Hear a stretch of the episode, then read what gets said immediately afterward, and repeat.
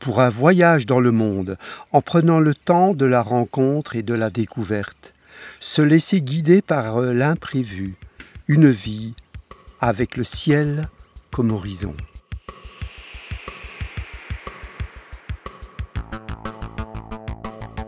Bonjour à toutes et à tous.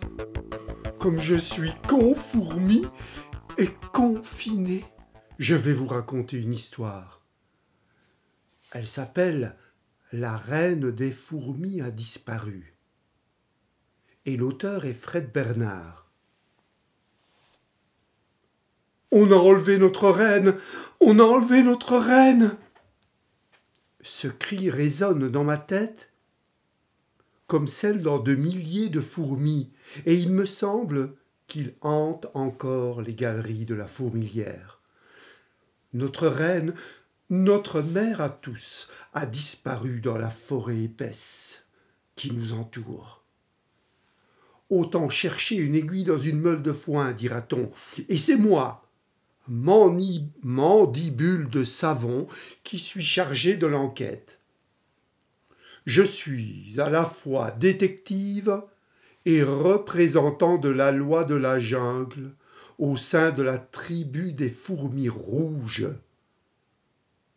Ma mission, mettre la patte sur celui ou celle qui a enlevé notre très chère reine pendant la nuit. Pour me seconder dans les recherches, on m'a confié un jeune assistant. Et litre de lait, moi, je l'appelle Élie tout court. Pour le moment, le mystère est entier. Heureusement, un indice m'a déjà mis la puce à l'oreille. Il s'agit d'un poil. Un poil, perdu par l'agresseur sans nul doute. Et je l'ai découvert dans la chambre de la reine, parmi les débris du plafond. Mais qui Mais à qui peut appartenir ce fameux poil? Mon acolyte a pensé immédiatement aux Indiens, qui viennent parfois chasser aux alentours. Certes, ils se nourrissent de grosses larves blanches et autres insectes, mais ils ont des cheveux noirs et raides, et n'ont jamais eu un poil au menton. Il y a encore beaucoup à apprendre, soit dit entre nous. C'est pour cette raison qu'il est mon assistant. Ah, c'est moi le plus fort quand même. Dans un premier temps, je décide d'aller voir Socrate, le gros singe, et sa bande qui loge au-dessus de notre camp. Ce vieux sage un peu fou a bien toutes sortes de poils sur le dos, les mains, les fesses et le nez, mais aucun d'entre eux ne ressemble à notre poil. Mon assistant l'interroge mais Socrate n'a rien remarqué cette nuit-là. Il a dormi comme un loir, ce qui n'a rien d'étonnant pour un vieux sage de son espèce. Notre enquête s'annonce plus compliquée que prévu. Nous allons devoir élargir notre périmètre d'investigation. Élie et moi allons donc au bar des pucerons pour poser quelques questions toutes les fourmis rouges qui s'y trouvent sont persuadées que ce sont les fourmis noires qui ont fait le coup.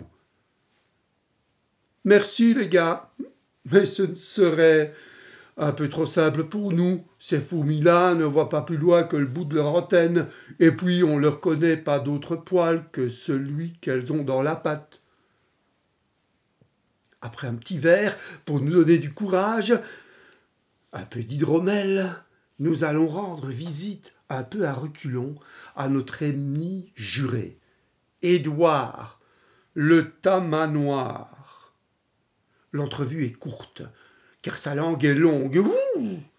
nous avons juste le temps de nous esquiver et de conclure que ses poils n'ont vraiment rien à voir avec le nôtre. Bah, sur la route qui nous mène chez les rats, nous croisons la panthère noire, qui, comme son nom l'indique, n'a aucun poil de couleur claire. Ça ne peut donc être elle.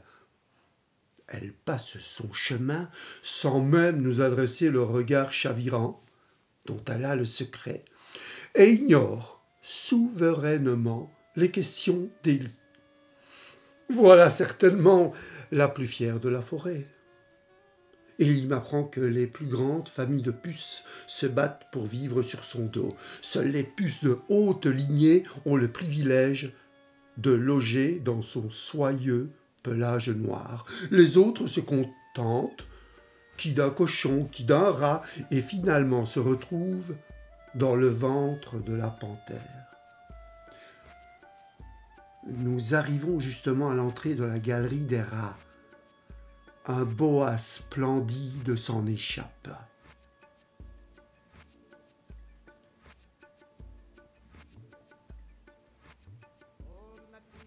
Nous restons un moment émerveillés par les magnifiques dessins que forment ces écailles. Tout le monde sait que les serpents n'ont pas de poils, mais il n'affirme qu'une légende indienne parle d'un serpent à plumes. Il m'énerve quand il étale sa science. Fanfaron va.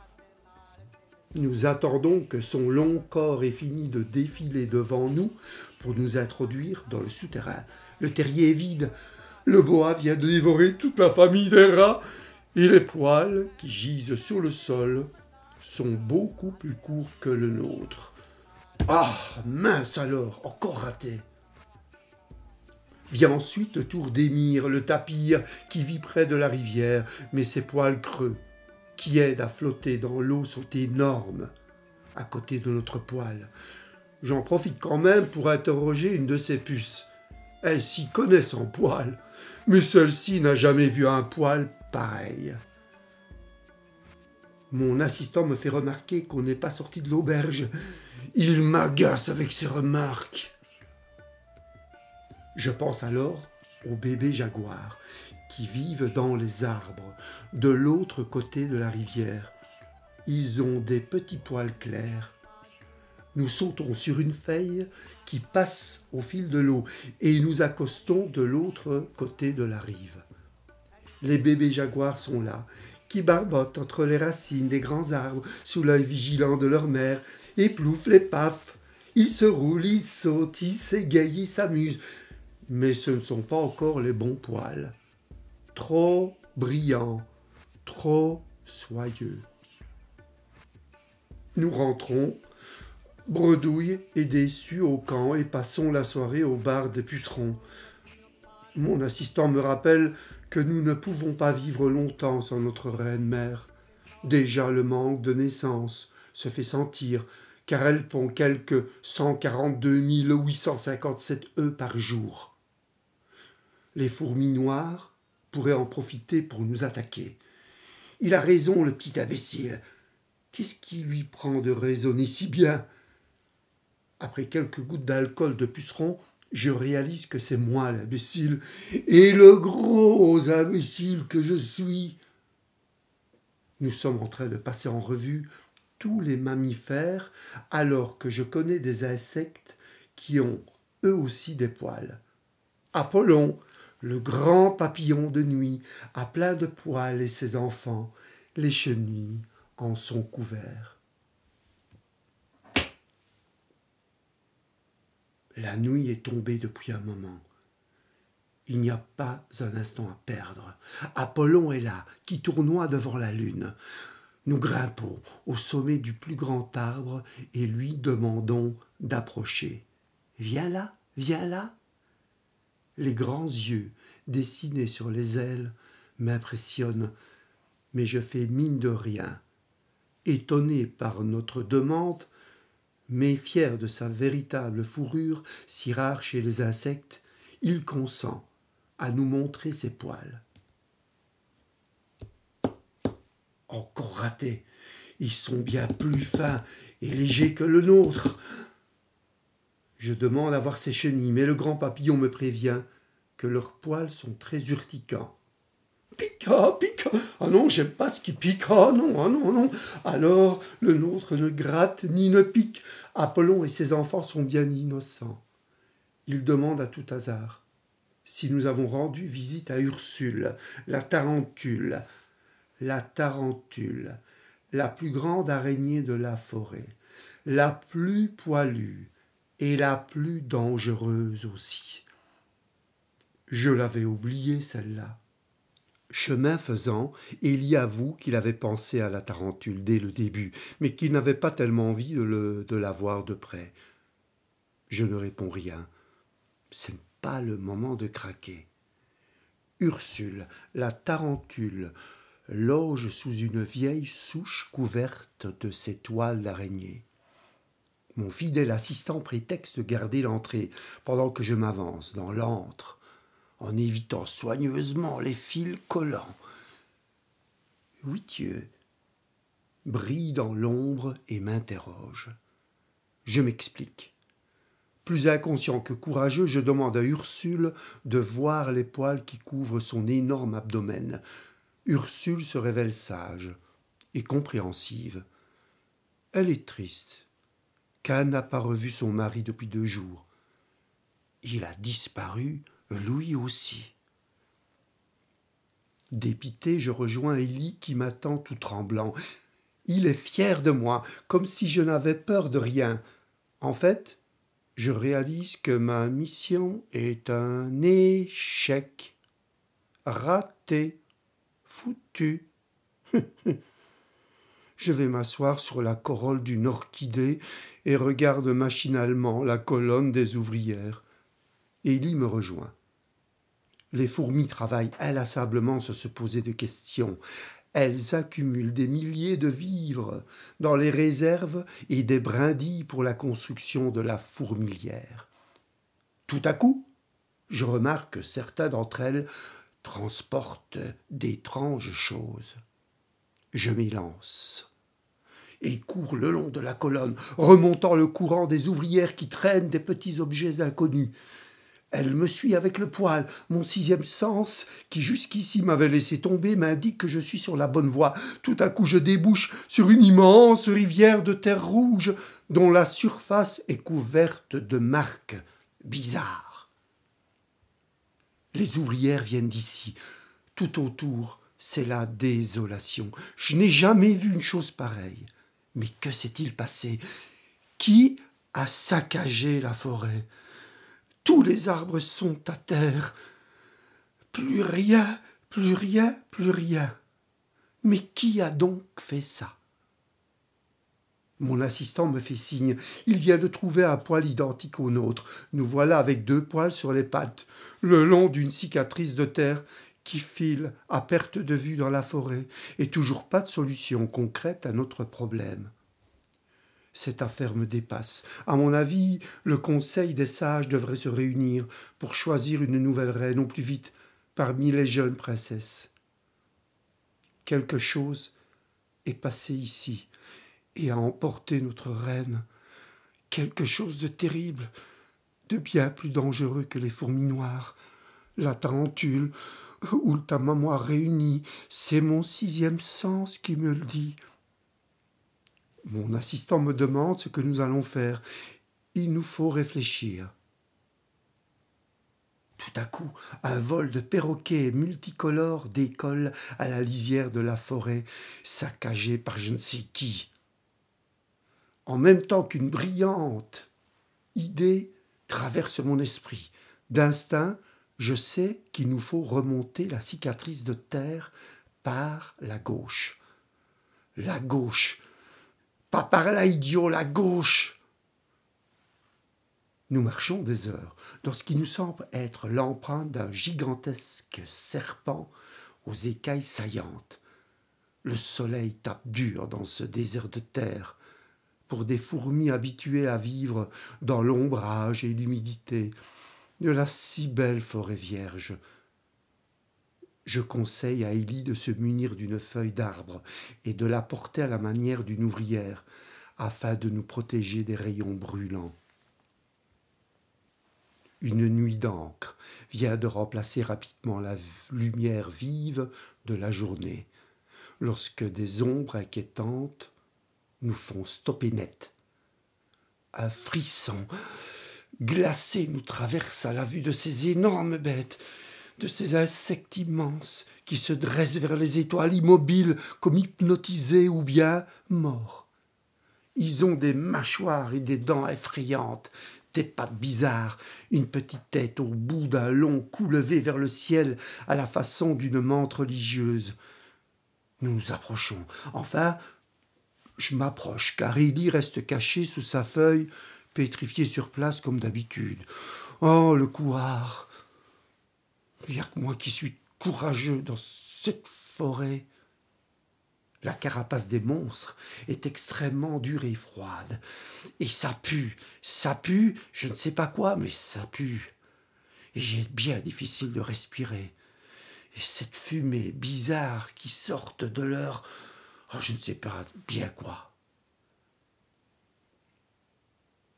Ces insectes, ces gros insectes sont bien morts, à moins que ce ne soit leur chrysalide ou leur mue abandonnée, et qu'ils soient partis sous d'autres cieux, à la façon des papillons, des libellules et des cigales. Je fis signe à mon froussard d'assistant de me suivre. Une petite lumière brille près d'ici. Nous nous faufilons vers elle, entre les monstres menaçants. Elle provient d'une petite cabane faite de la même matière que les monstres.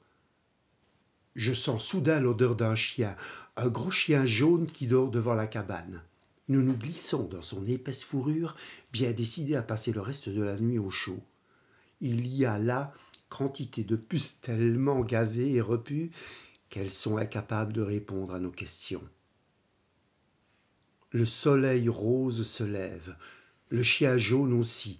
Un homme sort de la cabane. Il a la peau blanche et une seconde peau en tissu qui lui couvre le corps. Un Indien blanc? Comme jamais je n'en ai vu. Il baille et se gratte la tête. Puis donne un coup de pied aux fesses au chien. Le chien grogne, se gratte, et nous voilà par terre devant sa grosse truffe humide. Je l'interroge aussitôt sur l'interminable trace dans la terre et des monstres qui nous entourent. Il me répond alors dans un charabia incompréhensible. Tous les mots y sont mélangés et mal articulés. Les verbes à l'infinitif, oh là là J'avais complètement oublié qu'au contact des hommes, les animaux perdent peu à peu l'usage de la parole. J'en profite pour expliquer à Élie comment un animal domestique relâché dans la nature est incapable de communiquer avec les autres animaux. Il se laisse bien souvent nourrir de tristesse et de faim. C'est donc péniblement que le chien nous livre une information de toute importance pour mon enquête. La seule chance que nous ayons de retrouver notre chère reine, c'est de monter dans l'engin où tous les animaux capturés par les hommes de la cabane sont rassemblés. Le chien semble sincère. Pour lui, pas de doute possible. Notre poil appartient à un Indien blanc, comme ceux qui le nourrissent et lui donnent des coups de pied aux fesses tous les matins. Salopard Pourquoi Pourquoi Pourquoi frapper? Reste à trouver le bon. Nous y voilà. L'engin est rempli de caisses et de cages. Il ressemble à un oiseau. Et il y est fier de m'apprendre que les Indiens de la forêt parlent souvent entre eux d'un oiseau de fer qui les effraie et les fascine à la fois.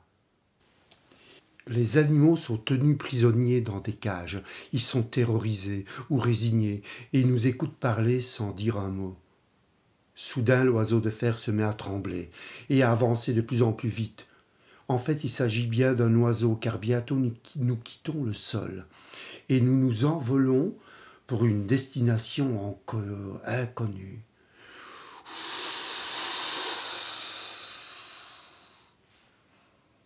Les singes et les oiseaux s'agitent et crient. Je ne suis pas très rassuré non plus. Inquiet, certes, mais émerveillé ô combien. La forêt est magnifique vue d'en haut. La ligne de terre rouge paraît bien ridicule comparée au fleuve qui trace son chemin à travers l'épaisse forêt. Il ressemble à un énorme serpent sombre et sinueux. Sa surface brille sous le soleil du matin. L'oiseau de fer vole plus haut que l'aigle, plus vite que le faucon, et c'est sans doute aussi le plus vorace des rapaces, si je me réfère à tous les animaux prisonniers dans son ventre. Tous se sont tus maintenant. Restent les vrombissements de l'oiseau.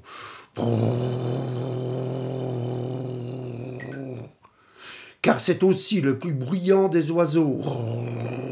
Et c'est pas, ce n'est pas fait pour diminuer la panique qui règne parmi les oiseaux captifs.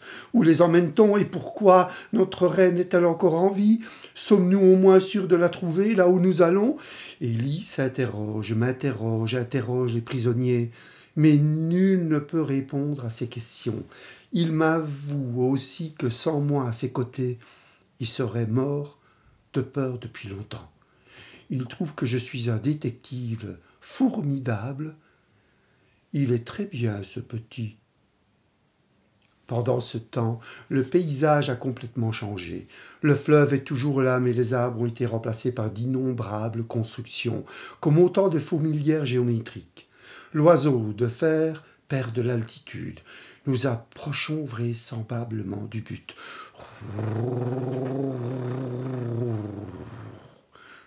L'oiseau s'est posé en douceur. Des Indiens blancs recouverts d'une seconde peau orange ouvrent son ventre de métal. Vite, nous nous cachons dans une caisse. Nous n'y voyons plus rien. Nous nous sentons qu'on nous transporte ainsi que tous les autres animaux qui s'agitent à côté de nous. Nouveau bruit. Nouvel arrêt. Déchargement. Et terminus. Tout le monde descend. Nous jetons un œil dehors, tout est gris. Ça pue. Pas un arbre, pas une feuille. Les Indiens blancs vivent comme les fourmis, mais dans une jungle de béton. Rien à voir avec nos Indiens de la forêt. À ce stade de l'expédition, je me dis Mandibule de savon, te voilà en pleine science-fiction. Fini les entrelacs de lianes tu n'es plus chez toi, mon gars. Il va falloir faire preuve de jugeote et d'intuition pour retrouver ta chère reine ici. Et hop, en route pour visiter ce dédale mystérieux. Nous avons à peine quitté le lieu où les caisses se sont entreposées que nous tombons sur une bande de cafards en vadrouille. Bah, dégoûtant mais sympathique. Il nous indique illico la salle où se trouvent tous les animaux. On dirait que la roue a tourné. Et si la chance nous souriait enfin? Nous passons devant un gardien qui n'a pas l'air commode. Il veille devant la porte comme, un, comme une fourmi soldat à l'entrée des galeries, au bout d'un long couloir. Et de quelques petites pièces sombres s'ouvrent vers une immense salle. Nous sommes à peine dépaysés tellement ce bâtiment ressemble à une fourmilière géante par le poil mystérieux. Que vois-je? Des dizaines d'animaux de toutes sortes sont là, alignés bien sagement. L'interrogatoire va être long. Le poil appartient peut-être à l'un d'entre eux. Pour gagner du temps, mon assistant et moi posons nos questions chacun de son côté. Mais pas plus loin le lion que l'éléphant, la gazelle ou l'hyène, le crocodile que le tatou, Personne ne veut répondre. Auraient-ils perdu leur langue? La langue et tout le reste, répond une voix derrière moi. Une petite souris grise m'affirme que tous ces animaux sont morts depuis longtemps. Il ne reste plus que leur peau et leurs poils. Leurs yeux sont en verre et leur corps est rempli de paille. Elle en a d'ailleurs profité pour faire son nid tout là-haut, dans la tête de la girafe, pour échapper aux attaques du chat qui hantait les lieux. Miaou c'est que moi, je peux pas m'enfuir en volant comme Coco le toucan, dit-elle. Soudain, une ombre élancée se profile sur le mur où se sont posés à tout jamais des centaines de papillons. C'est le chat qui approche. Au moment où j'aperçois ses grandes moustaches blanches, je ne vois déjà plus que la petite que rose de la souris. Accablé par le spectacle de tous ces animaux empaillés, je rejoins Illy.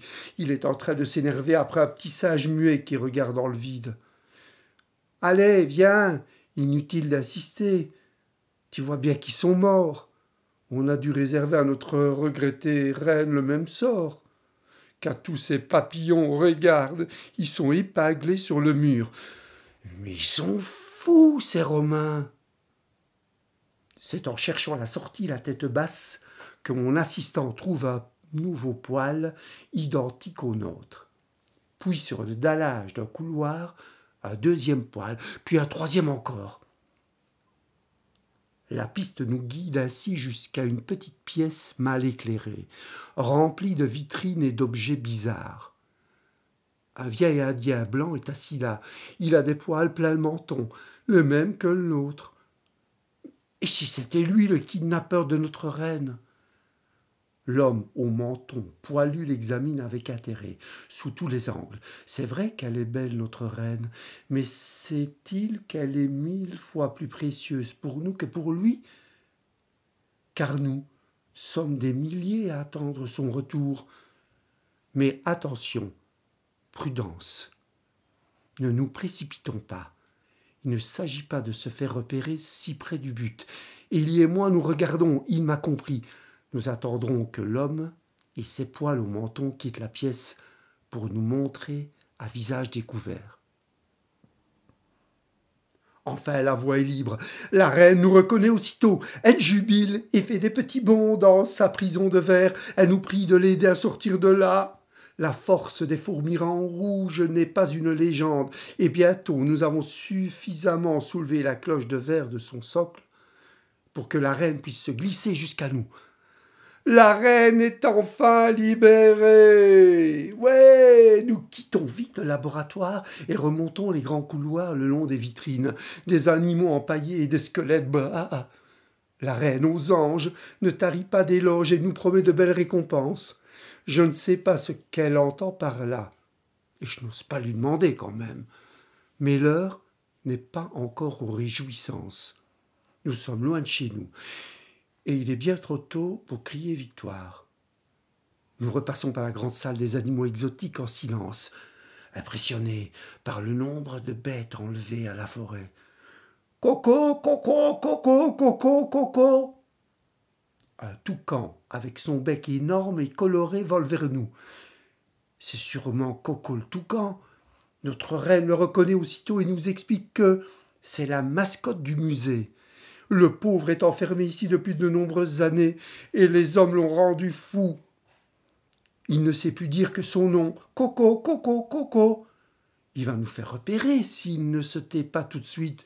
Il abandonne le dos du rhinocéros, du rhinocéros. Oh là là, je balbutie de bien drôles de mots.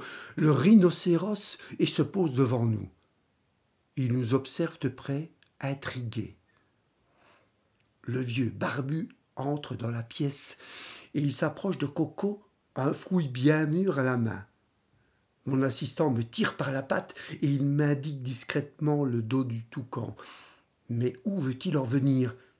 Élie me chuchote à l'oreille qu'il faut faire confiance à l'instinct de Coco, qu'il est notre seule chance de revoir la forêt. Mais oui, évidemment, il a sûrement raison. Je lui tape dans le dos j'ai notre, reine à grimper sur le plumage de l'oiseau. Elle grimpe très bien, malgré tout le temps qu'elle a passé dans cette cage de verre. Elle est si courageuse, elle est si jolie, ma reine. L'homme est tout près et se penche vers Coco. Il lui tend le beau fruit juteux. Mais il a dû nous apercevoir car il réajuste ses lunettes sur son nez et écarquille les yeux en reconnaissant notre reine. Il lâche son fruit qui roule au pied du rhinocéros et essaye d'attraper son toucan. L'oiseau, apeuré, s'envole vers le plafond, où pendant d'immenses squelettes de baleines se balancent et louis il vole, il vole. L'Indien barbu nous poursuit à travers toute la salle, bientôt rejoint par le gardien pas commode de l'entrée qui a entendu le raffut. Coco panique, vole dans tous les sens, entre les cordes et les oreilles des animaux pétrifiés, indifférents au tapage. Il finit par se cogner à la fenêtre, il s'égosille. Coco, Coco, Coco et échappe de justesse aux grandes mains du gardien dans une envolée de plumes noires. Il tente de s'enfuir par une autre fenêtre. Il prend de l'élan, évelant, brise la vitre de son gros bec et se retrouve dehors, et nous avec. Sous l'effet de la peur, le toucan retrouve toujours son instinct d'oiseau libre. Nous explique Élie. Celui-là, il m'épate. Maintenant, Coco vole au-dessus des toits, et le vieil homme crie Coco, Coco, Coco, reviens, Coco. Le toucan est déjà très loin dans le ciel bleu. Nous nous accrochons aux plumes de Coco et nous rentrons dans un grand nuage blanc. Quelques instants plus tard, nous pénétrons dans la grande forêt. Notre reine rayonne de bonheur et elle nous félicite car elle se croyait perdue à jamais dans ce monde de fer, de béton, de méchanceté, de violence, de cris et de larmes. Elle en a vu notre reine. Nous sommes mais complètement fatigués, on est exténués, prêts à nous endormir enfin. Mais notre reine nous secoue et nous demande de regarder vers le bas. Notre forêt est là, magnifique.